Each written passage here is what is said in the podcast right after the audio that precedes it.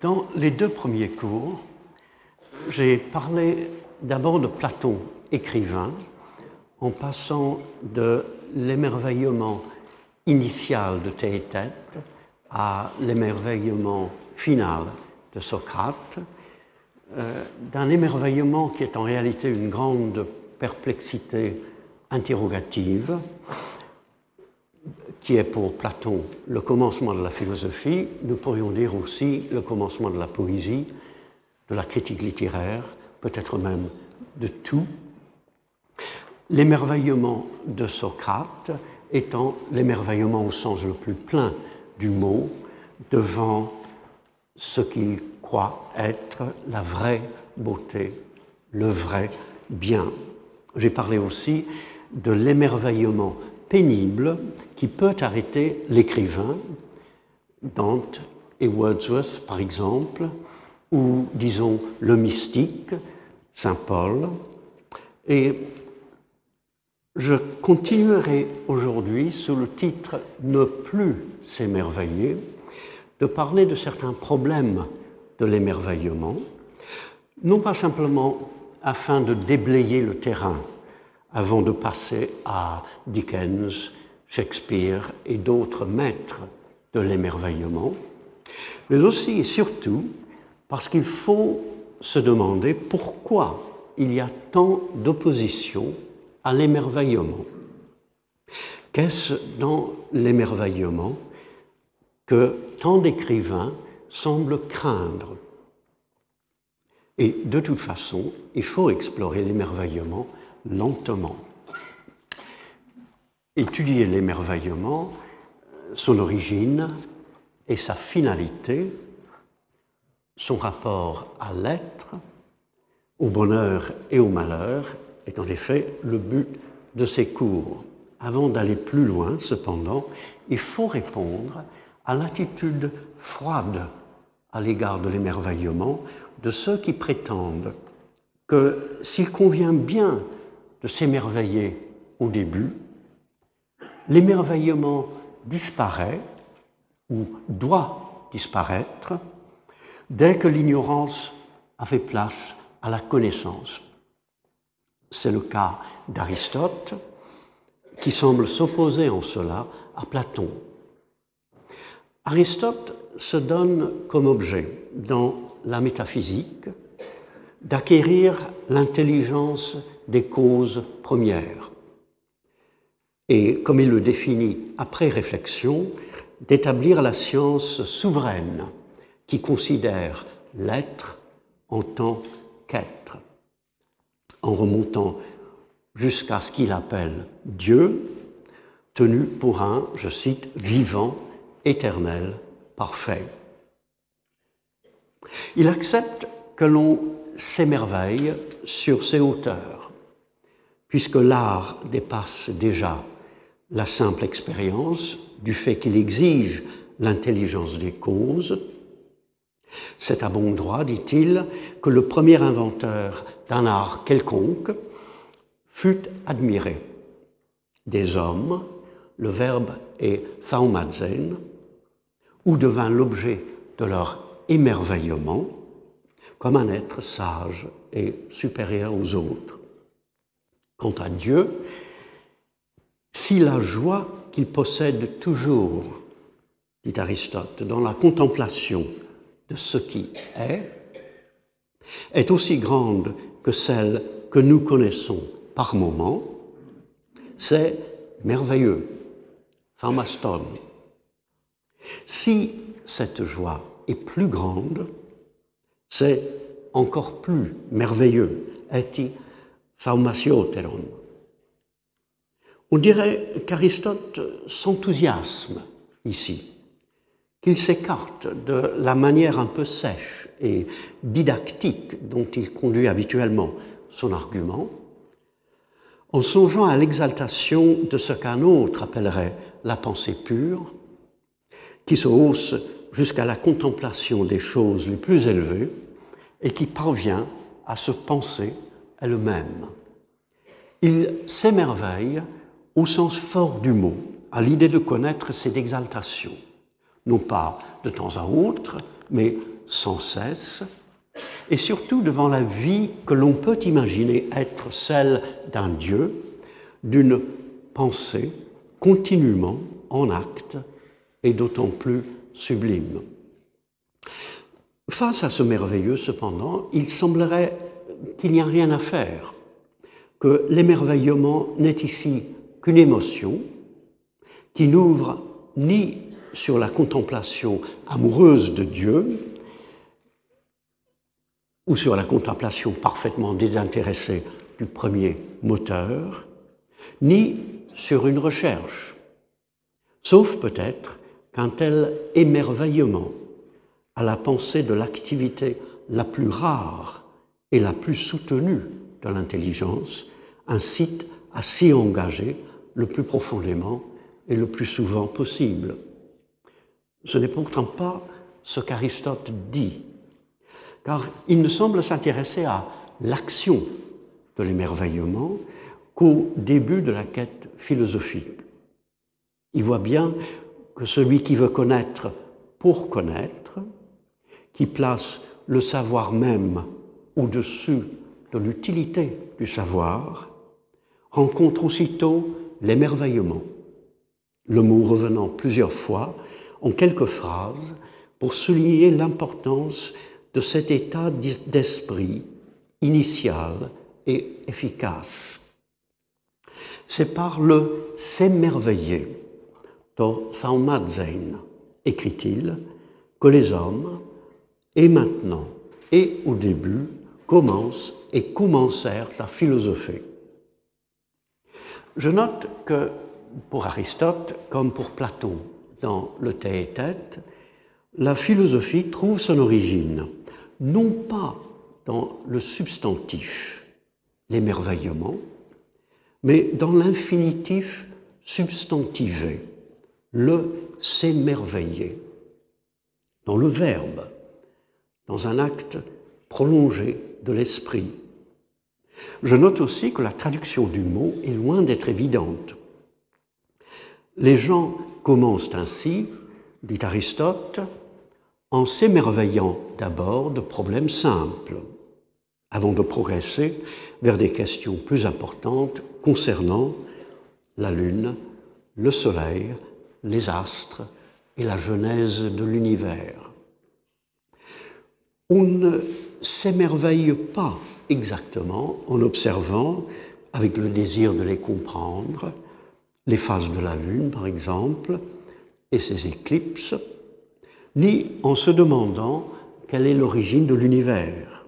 Mais l'on ne s'étonne pas non plus.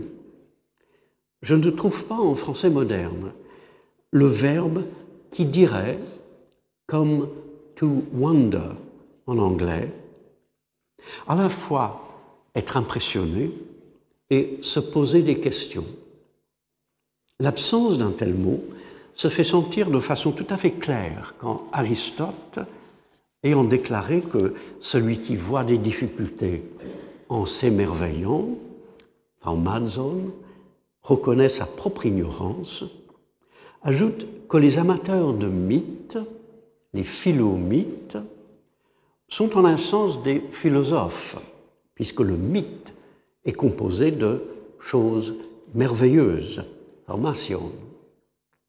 Si on traduit les autres termes par s'étonner, étonnement, on est plus ou moins obligé de changer de mot ici, de reconnaître dans le fabuleux des mythes qui dépassent notre savoir et révèlent notre ignorance, l'objet d'un émerveillement profond.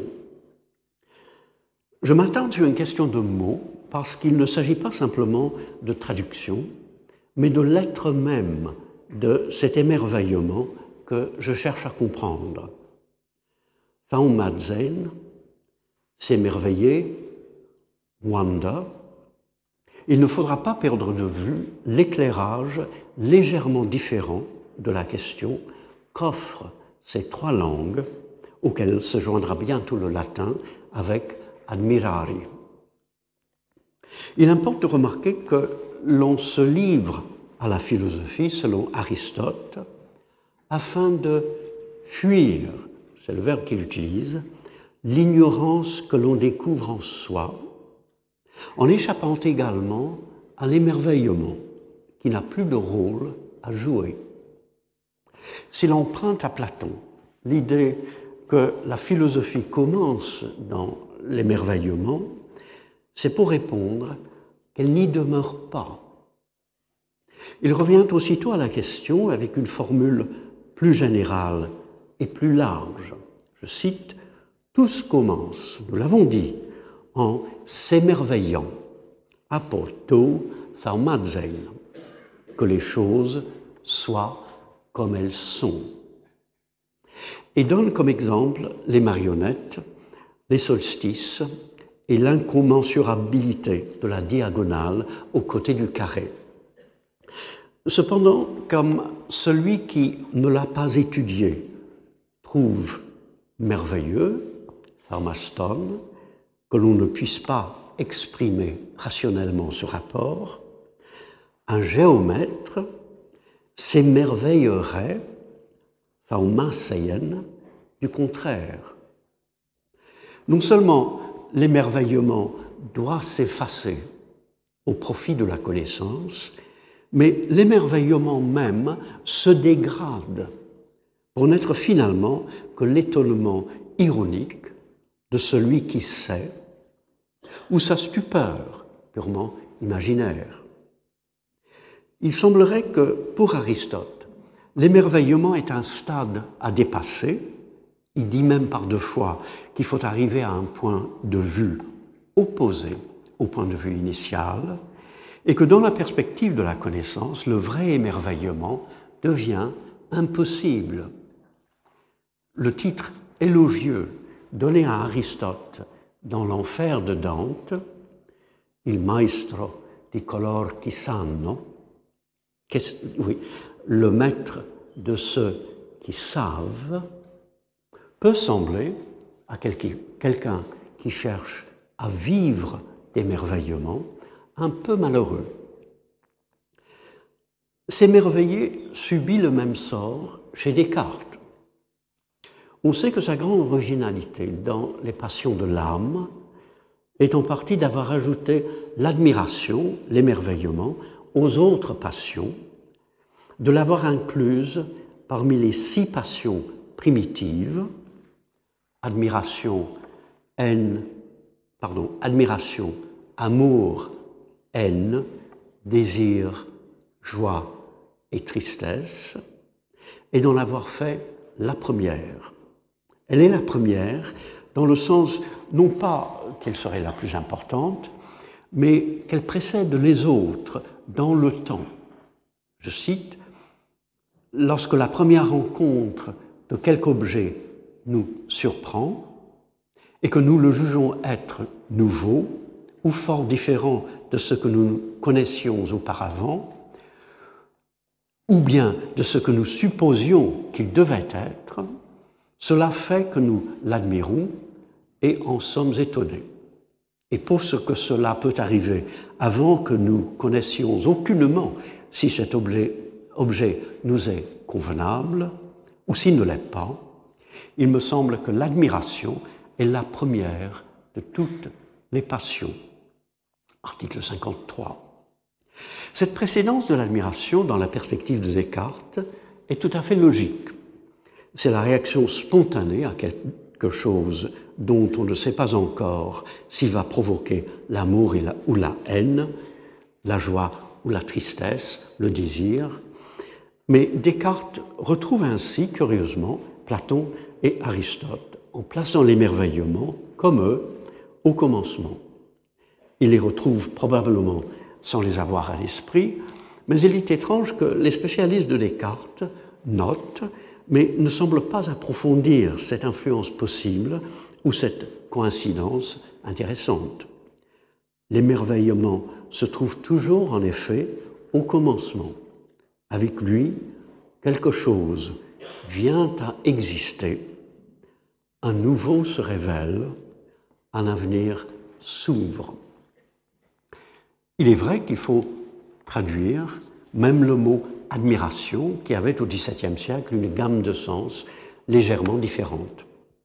Il désigne surtout l'étonnement devant un objet que l'on n'admire pas nécessairement dans le sens moderne du mot, et à cause de l'arrivement subi et inopiné de l'impression, article 72, l'admiration peut accompagner et renforcer presque toutes les autres passions. Dans la définition très exacte de l'article 53, cependant, que j'ai cité, Descartes se sert de plusieurs mots qui semblent à première vue synonymes en disant que lorsque la première rencontre d'un objet nous surprend, nous l'admirons et en sommes étonnés. Si surprendre est l'action de l'objet sur nous et s'étonner notre réaction purement subjective, admirer est ici le verbe transitif direct qui décrit notre rapport à l'objet, rapport qui doit se distinguer de l'étonnement. Admirer, c'est se mettre en relation avec une certaine nouveauté ou une certaine différence. Quand Descartes ajoute aussitôt, article 54, à l'admiration est jointe l'estime ou le mépris, selon que c'est la grandeur d'un objet ou sa petitesse que nous admirons, on voit que l'admiration, en s'associant au mépris, s'éloigne totalement de l'enthousiasme admiratif et qu'il retrouve la note ironique que le mot avait souvent à l'époque. On écoute Valère dans Le médecin malgré lui de Molière, par exemple, c'est une chose admirable que tous les grands hommes ont toujours du caprice, quelques petits grains de folie mêlés à leur science, euh, ou en lisant dans les caractères de la Bruyère, il me paraît qu'on devrait seulement admirer l'inconstance et la légèreté des hommes. Nous entendons de nouveau l'ironie de Socrate lorsqu'il s'émerveille d'une proposition de Protagoras qui est pour lui tout à fait fausse. L'admiration se joint aussi cependant à l'estime.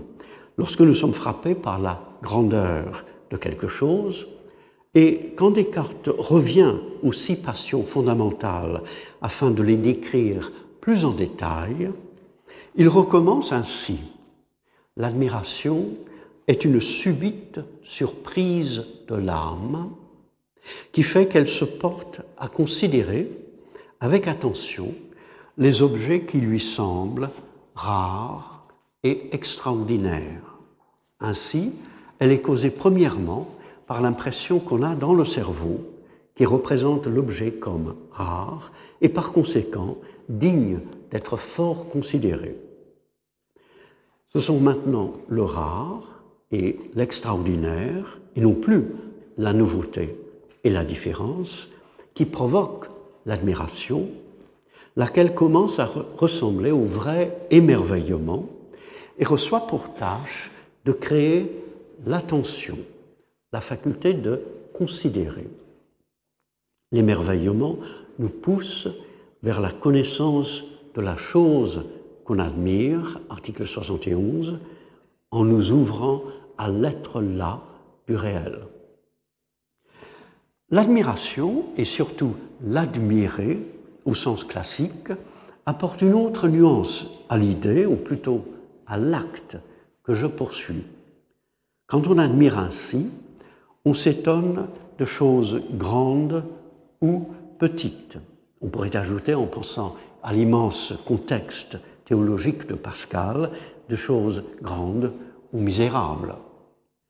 On s'émerveille car au XVIIe siècle, le sens du mot qui nous vient le premier à l'esprit, admirer par exemple un grand artiste, euh, existait déjà et pouvait toujours se faire sentir. On se met surtout en contact de façon directe et dans un certain état d'esprit avec le réel, avec la chose qu'on admire, article 71, l'objet qu'on admire, article 73.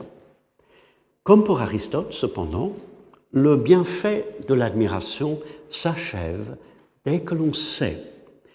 Il en faut au commencement, et ceux qui n'ont aucune inclination naturelle à cette passion, écrit Descartes, sont ordinairement fort ignorants. Article 75.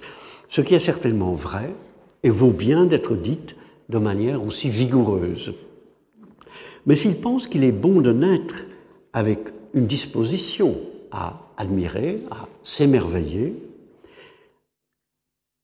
il estime surtout que nous devons, nous devons toutefois tâcher par après de nous en délivrer le plus qu'il est possible. Est aisé de suppléer à son défaut par une réflexion et attention particulière à laquelle notre volonté peut toujours obliger notre entendement. Article 76. C'est la volonté, bien plus chère à Descartes que les inclinations naturelles, qui remplace l'admiration. Et je note surtout l'agression qui s'exprime dans l'idée de nous en délivrer le plus qu'il est possible, comme si l'admiration, l'émerveillement, qui suppose la surprise, était une atteinte à notre liberté. On dirait même que la connaissance pour Descartes, au lieu de rendre l'admiration seulement caduque, sert en quelque chose, en quelque sorte, à la vaincre. L'admiration diminue de toute façon par l'usage, car plus on rencontre de choses rares qu'on admire, plus on s'accoutume à cesser de les admirer et à penser que toutes celles qui se peuvent présenter après sont vulgaires. J'espère que je ne suis pas seul à trouver cette phrase bien triste.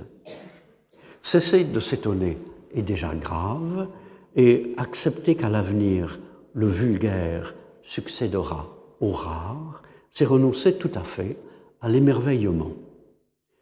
Mais on peut aussi obliger son admiration à diminuer. Il n'y a point d'autre remède, écrit-il, pour s'empêcher d'admirer avec excès que d'acquérir à la connaissance de plusieurs choses et de s'exercer en la considération de toutes celles qui peuvent sembler les plus rares et les plus étranges. Il a raison de vouloir que l'admiration conduise à la connaissance et qu'un excès d'admiration n'incite pas à admirer des choses frivoles, comme l'américaine dans Nuit et jour de Virginia Woolf, qui, visitant la maison où habitait autrefois un poète victorien célèbre, se pâme d'émerveillement devant ses pantoufles. Une admiration inintelligente Betty. Mais en s'exerçant à connaître les choses les plus rares et étranges, à en dérober les secrets, Descartes semble acquiescer à ce désenchantement du monde qui a causé tant de malaise. Comme Aristote ne, peut laisser de s'émerveiller cependant de la joie qu'il suppose être celle d'un Dieu pensant, Descartes semble presque oublier les limites qu'il a assignées à l'admiration quand il considère la générosité. Les généreux ont le droit de s'estimer, écrit-il, et ils connaissent les causes de cette estime. Toutefois, poursuit-il, on peut dire que ces causes sont si merveilleuses, à savoir la puissance d'user de son libre arbitre, qui fait qu'on se prise soi-même, et les infirmités du sujet en qui est cette puissance, qui font qu'on ne s'estime pas trop, et qu'à toutes les fois qu'on se les représente de nouveau, elles donnent toujours une nouvelle admiration. Article 160. Il est remarquable que ces causes merveilleuses soit non seulement le bon usage de la volonté, le généreux est celui qui sait que seule sa volonté lui appartient en propre et qui sent en lui la résolution de bien s'en servir afin d'exécuter, je cite, toutes les choses qu'il jugera être les meilleures, mais aussi les infirmités que l'on trouve en soi. On s'émerveille ici de la possibilité, selon le point de vue un peu optimiste de Descartes, de faire toujours le bien, mais on s'émerveille également de ce qui ne va pas, d'un défaut de l'être que d'autres considéreraient comme autrement plus radical et qui constitue en effet une des causes profondes de l'émerveillement. J'y reviendrai. Je retiens aussi pour plus tard la suggestion faite presque en passant que nous nous émerveillons dans deux sens opposés. Il est encore plus remarquable que, pour une fois, l'admiration ne disparaisse pas à l'arrivée de la connaissance, mais se renouvelle sans cesse. Voilà une phrase bien joyeuse, où l'émerveillement se répète dans la nouveauté toutes les fois et toujours. Malgré cela, la conviction intime de Descartes, comme celle d'Aristote, est que le savoir remplace l'émerveillement qui n'a plus de raison d'être. Beaucoup de poètes, surtout, et de romanciers, semblent être du même avis, mais en regrettant le désenchantement du réel qui s'ensuit, et en accusant le plus souvent la science moderne. En s'intéressant au général, en pensant le monde matériel, par exemple, dans le cas de Descartes, comme étendu, en considérant tout ce qui se présente au sens dans la perspective de la mesure, mathématique ou mécanique, en accumulant des connaissances, même provisoires, l'approche scientifique du monde a paru à de nombreux écrivains comme la négation de la réalité des présences naturelles et autres que nous rencontrons dans leur individualité, ce sous-bois, cette façade, et de la merveille de ce qui est. C'est une perspective romantique. Au XVIIIe siècle, l'attraction universelle de Newton paraissait un triomphe de l'imagination et sa lumière blanche, révélée par le prisme, une, image révélatrice, plus glorieuse que celle des poètes, et sans doute fausse.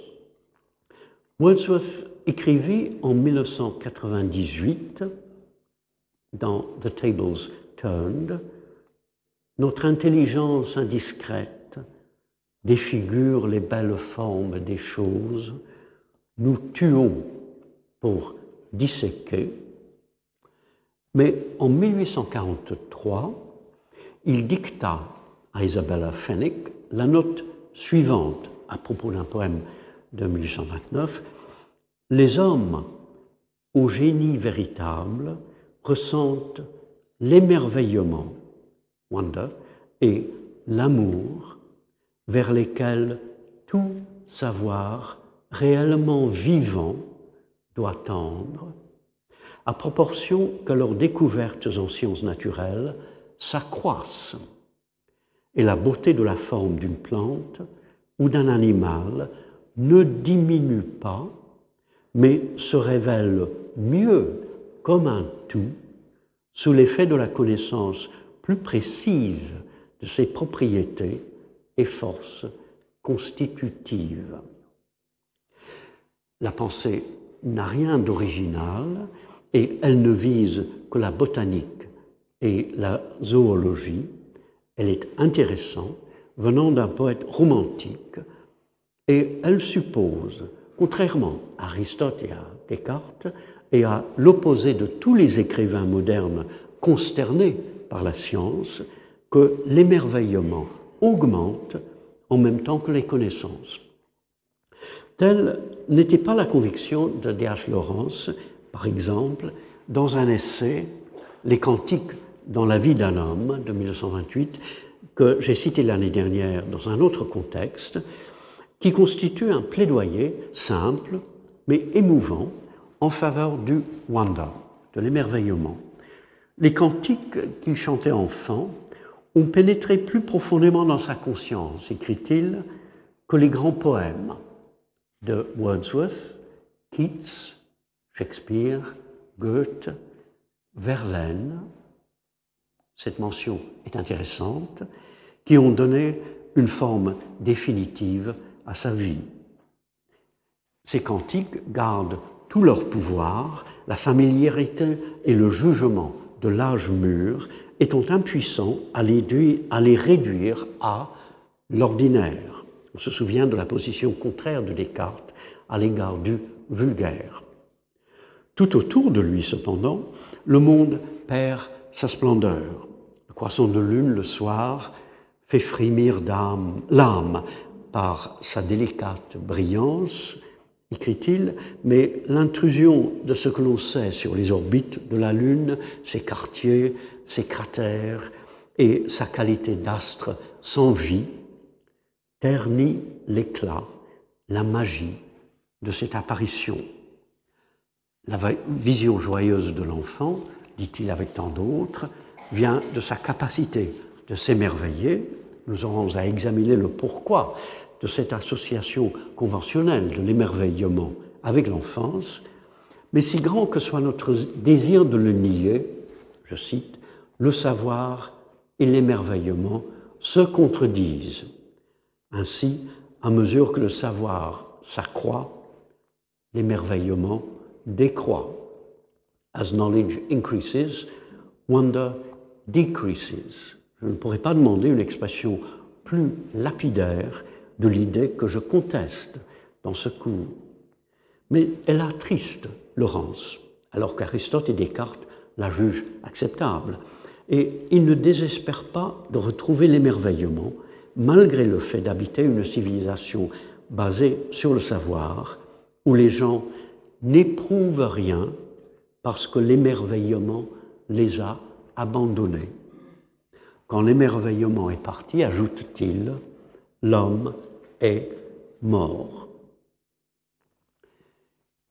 Il est convaincu, après tout, que l'émerveillement est, je cite, l'élément le plus précieux de la vie. Et même si ce superlatif est exagéré, il fait réfléchir.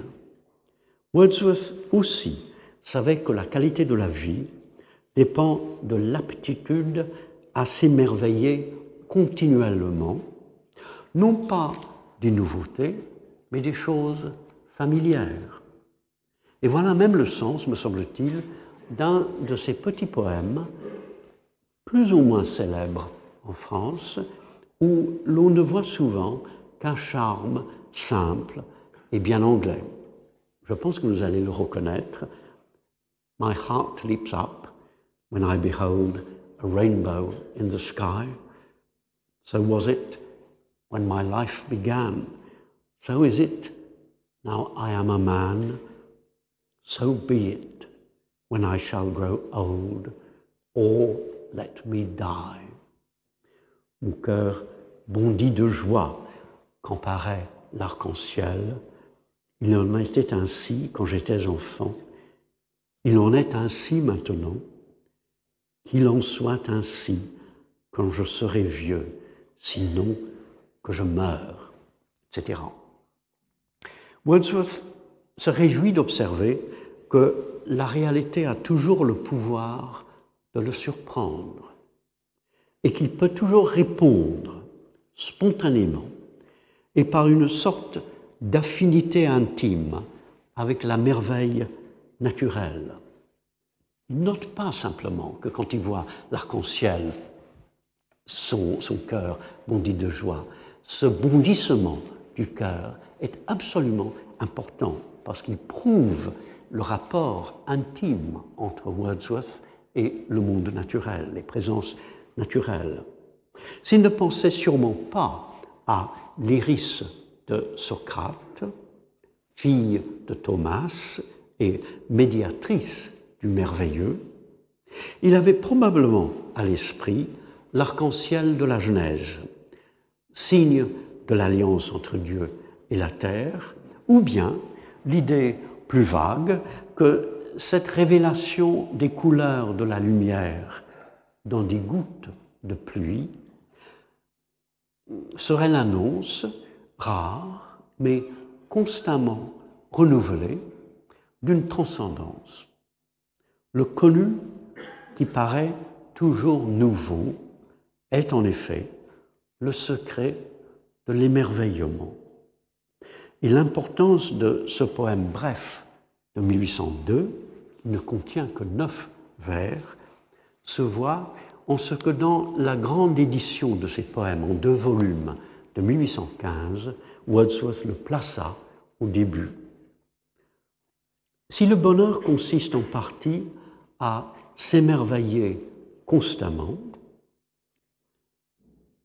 et à se savoir capable de s'émerveiller, en se laissant surprendre par l'accoutumée, il consiste aussi à s'émerveiller toujours davantage à mesure que l'on découvre des choses, que l'on avance dans le savoir. L'émerveillement n'est pas voué à disparaître. Au contraire, il favorise la pensée à chaque moment de son déploiement et l'émerveillement le plus grand attend à la fin de la quête.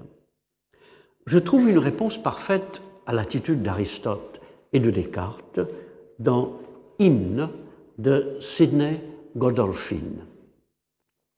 Godolphin, G-O-D-O-L-P-H-I-N, 1610-1643, poète de la génération de Milton, Crashaw, Vaughan et Marvell, fut tué dans une escarmouche de la guerre civile. Les circonstances de cette disparition cruelle d'un jeune homme admiré de Hobbes et de Clarendon n'étant pas hors de propos dans une enquête sur l'émerveillement. Il ne fut pas le premier à avoir remarqué le contraste entre les mages qui viennent adorer l'enfant Jésus dans le récit de Saint Matthieu, des mages que les vieilles traditions anglaises de la Bible appellent les wise men, les hommes sages, et les bergers du récit de Saint Luc, ni avoir compris qu'ainsi les bergers incultes étaient autant les bienvenus à la nativité que les astrologues savants. Il développe l'idée à la manière de la poésie métaphysique anglaise de l'époque, en laissant s'exprimer à la fois une profondeur certaine d'émotion et une intelligence qui se plaît dans le raisonnement philosophique et les formules exactes, en affirmant que si les hommes sages, en traçant les lois de la nature, montent jusqu'à la cause la plus élevée, et que leur prière soit toujours bien construite, la crainte de Dieu chez les bergers leur montre aussi sûrement le chemin à suivre, comme leurs larmes et soupirs sont éloquents à leur façon. Puisque nulle créature ne comprend au reste la cause des causes ni la fin des fins, il vaut mieux se connaître soi-même, car l'aveu de sa propre infirmité permet de dépasser le savoir et de trouver l'amour. Voici le passage qui m'intéresse. Wise men, all ways of knowledge past, to the shepherd's wonder come at last. To know can only wonder breed, and not to know is wonder's seed. Connaissant tout, les sages arrivent à s'émerveiller enfin comme des bergers. Le savoir engendre l'émerveillement, de l'émerveillement, l'ignorance et la graine. Il n'y a rien de, sentimental ici, ni de romantique. Au contraire, contemporain de Descartes, Godolphin souhaite des idées claires, comme il souhaite une netteté de langage qui suscite l'émotion sans la rechercher. Il suppose que c'est à la fin, lorsqu'on a parcouru toutes les voies du savoir, que l'on a accès à l'émerveillement. Et il semble lire ainsi, allégoriquement, l'histoire des mages, en disant que c'est précisément le savoir qui engendre l'émerveillement, il renverse l'adage traditionnel tiré d'Aristote, répété par Thomas Fuller dans la génération de Godolphin, Admiration is the daughter of ignorance, et par Furtière dans son dictionnaire universel de 1690, L'admiration est la fille de l'ignorance. Mais le dernier vers cité est le plus saisissant. Godolphin semble dire d'abord qu'une ignorance comme celle des bergers provoque non pas l'émerveillement perplexe devant la difficulté de comprendre, mais l'émerveillement au sens plein du terme, devant le réel, soudain accru. Et il semble suggérer également que l'ignorance initiale du savant est la graine de l'émerveillement qu'il connaîtra, non pas aussitôt qu'un empêchement provisoire à être dépassé le plus vite possible, mais comme le fruit de ses efforts, comme là aussi une plénitude qu'il découvrira plus tard quand la graine deviendra plante. Avant d'aller plus loin dans l'étude, disons, positive de l'émerveillement, il faut répondre aussi à une sagesse ancienne, comme à divers points de vue modernes, pour lesquels l'émerveillement est tout simplement un leurre. On peut supposer qu'à l'origine du principe attribué à Pythagore, ne s'émerveiller de rien, Maeden se trouve l'idée de ne pas s'étonner, s'effrayer des phénomènes naturels. C'est ainsi que Plutarque l'entend dans l'essai Comment écouter. L'émerveillement et l'étonnement craintif, thauma et thambos, qui, reviennent, qui viennent de l'inexpérience et de l'ignorance, sont dissipés par la connaissance de la cause de chaque phénomène fournie par la réflexion philosophique.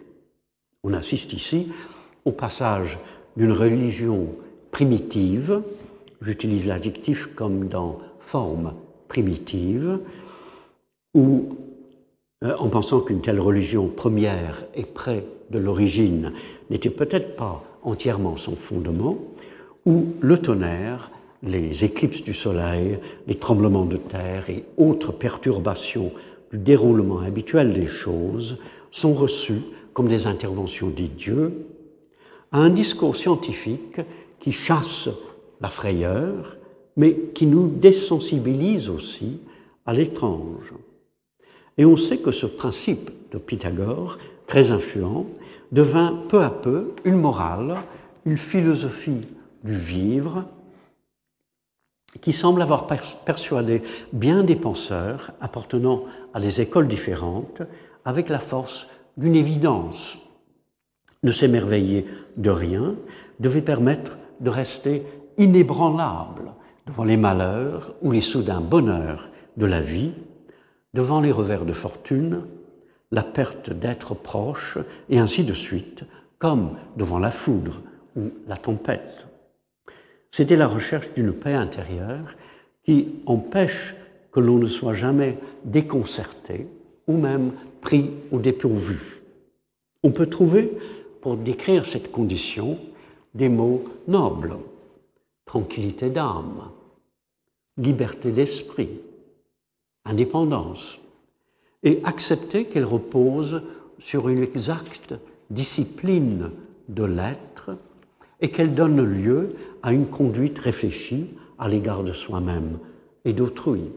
Il est certain que l'on trouverait qui vivrait ainsi, calme, digne de confiance, efficace, admirable. Il suffit de penser cependant que la vie a des sources plus profondes que la volonté et l'idée, et que l'être qu'elle anime déborde le moi pour sentir ce qui manque à une telle éthique. Il est fascinant de voir tant de penseurs grecs et latins définir et redéfinir l'état de non-émerveillement, mais attristant aussi. Démocrite aurait vanté la thaumastia et la thambia, qui sont les formes négatives de la thaumasia et du thambos, de l'émerveillement et de l'étonnement. Il aurait visé, en connaissance de cause, une absence. L'ataraxie des épicuriens est une absence de trouble, où le bonheur du sage consiste à ne se laisser surprendre ni par, ni par ses propres désirs, ni par les événements extérieurs, afin de rester en deçà de toute agitation. L'apathie des stoïciens est une absence de passibilité, au service, il est vrai, d'une recherche active du bien, désentravée des exigences inlassables de la personnalité, et soutenue par une déférence religieuse pour ce qui est. Ce préfixe privatif, a, qui ne cesse de charmer les esprits, fait néanmoins réfléchir. Le mot de Pythagore est également négatif, comme sont celui que l'on attribue à Zénon de Sityon, Ouden Tharmadzen, celui de Cicéron dans les Tusculanes, Nihil Admirari, et celui d'Horace dans le poème 6 du premier livre des Épîtres, Nil Admirari, qui ont tous le même sens, ne s'émerveiller de rien. Ce qui commande une telle option existentielle, n'est-ce pas au fond le désir de se protéger, de se rendre invulnérable, non seulement aux intrusions du monde ambiant, mais aussi à l'activité des régions moins connu de l'être. On ne sait jamais pourtant quelles ressources l'on va découvrir en s'ouvrant à l'inattendu de ce qui existe au-delà du moi, tant dans la contexture des circonstances que dans cette obscurité intérieure, cette ombre de nous-mêmes qui nous accompagne. La voix des circonstances ne parle qu'à celui qui l'écoute, même l'excès de sensibilité du héros byronien, obsédé de façon mélodramatique par les recoins les plus sombrement séduisants de son être, lui révèle, mieux qu'une imperturbabilité bardée de sagesse, des vérités qui le dépassent. Ne s'émerveiller de rien revient à dire, dans un monde où le malheur existe, et où les effets du malheur se multiplient de manière imprévisible, qu'il convient de se fermer à l'action des choses funestes, quitte à se fermer aussi à celle des choses propices. Il est intéressant de noter que lorsque Descartes s'oppose à l'insensibilité stoïcienne, c'est pour des raisons tout autres. Il écrit au marquis de Newcastle, la philosophie que je cultive n'est pas si barbare ni si farouche qu'elle rejette l'usage des passions. Au contraire, c'est en lui seul que je mets toute la douceur et la félicité de cette vie. Il écrit dans le tout dernier article des passions de l'âme, au reste, l'âme peut avoir ses plaisirs à part, mais pour ceux qui lui sont communs avec le corps et dépendent entièrement des passions, en sorte que les hommes qu'elles peuvent le plus émouvoir sont capables de coûter le plus de douceur en cette vie. Il emploie un terme à la fin de chaque passage afin d'affirmer non pas que les passions nous rendent sensibles aux révélations du réel, mais qu'elles sont le siège du plaisir, la cause de la douceur de vivre. C'est sans doute chez Horace que le refus de s'émerveiller est le plus troublant.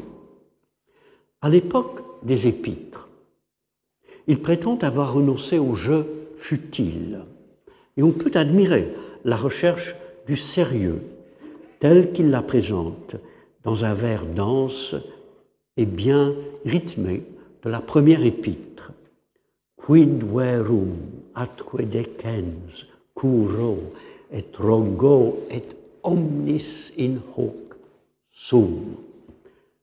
Qu'est-ce qui est vrai et convenable? Voilà ce que je cherche et ce qui me préoccupe et m'absorbe. On voit que l'émerveillement pourrait le distraire. Et dans l'épître 6, il passe en revue certaines de ces formes nocives, en donnant des conseils à un certain Numicius, mais en se rappelant aussi les conseils qu'il a déjà acceptés pour lui-même. S'émerveiller des teintures tyriennes, turios mirari colores, non pas par un élan de l'être qui permet de s'incliner devant la beauté, mais en vue de les posséder, en fièvre l'âme.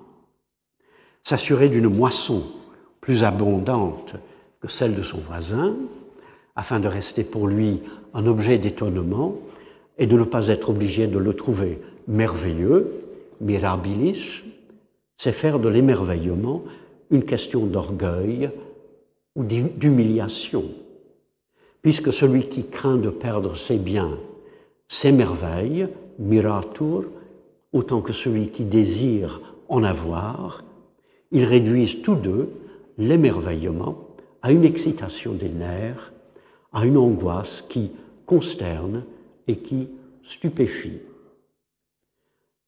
En réfléchissant à des sens malheureux qui s'embusquent dans le verbe mirari et l'adjectif mirabilis, Horace discerne en chaque occasion, avec beaucoup de finesse, en quoi l'émerveillement peut représenter une perte. De ce point de vue-là, son principe, ni l'admirari, est parfaitement compréhensible. Il ne voit cependant que le côté négatif de l'idée. Et je trouve ahurissant qu'un poète ait pu écrire la première phrase de l'épître. Ne s'émerveiller de rien est à peu près la seule et unique chose, Lumicius, qui puisse rendre et garder heureux.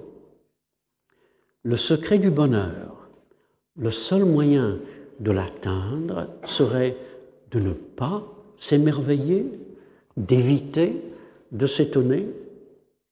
Il suffit de penser au mot mirari et à ses dérivés pour sentir l'immense charge positive et joyeuse de l'idée et pour entrevoir tout ce que l'on refuse ici par prudence.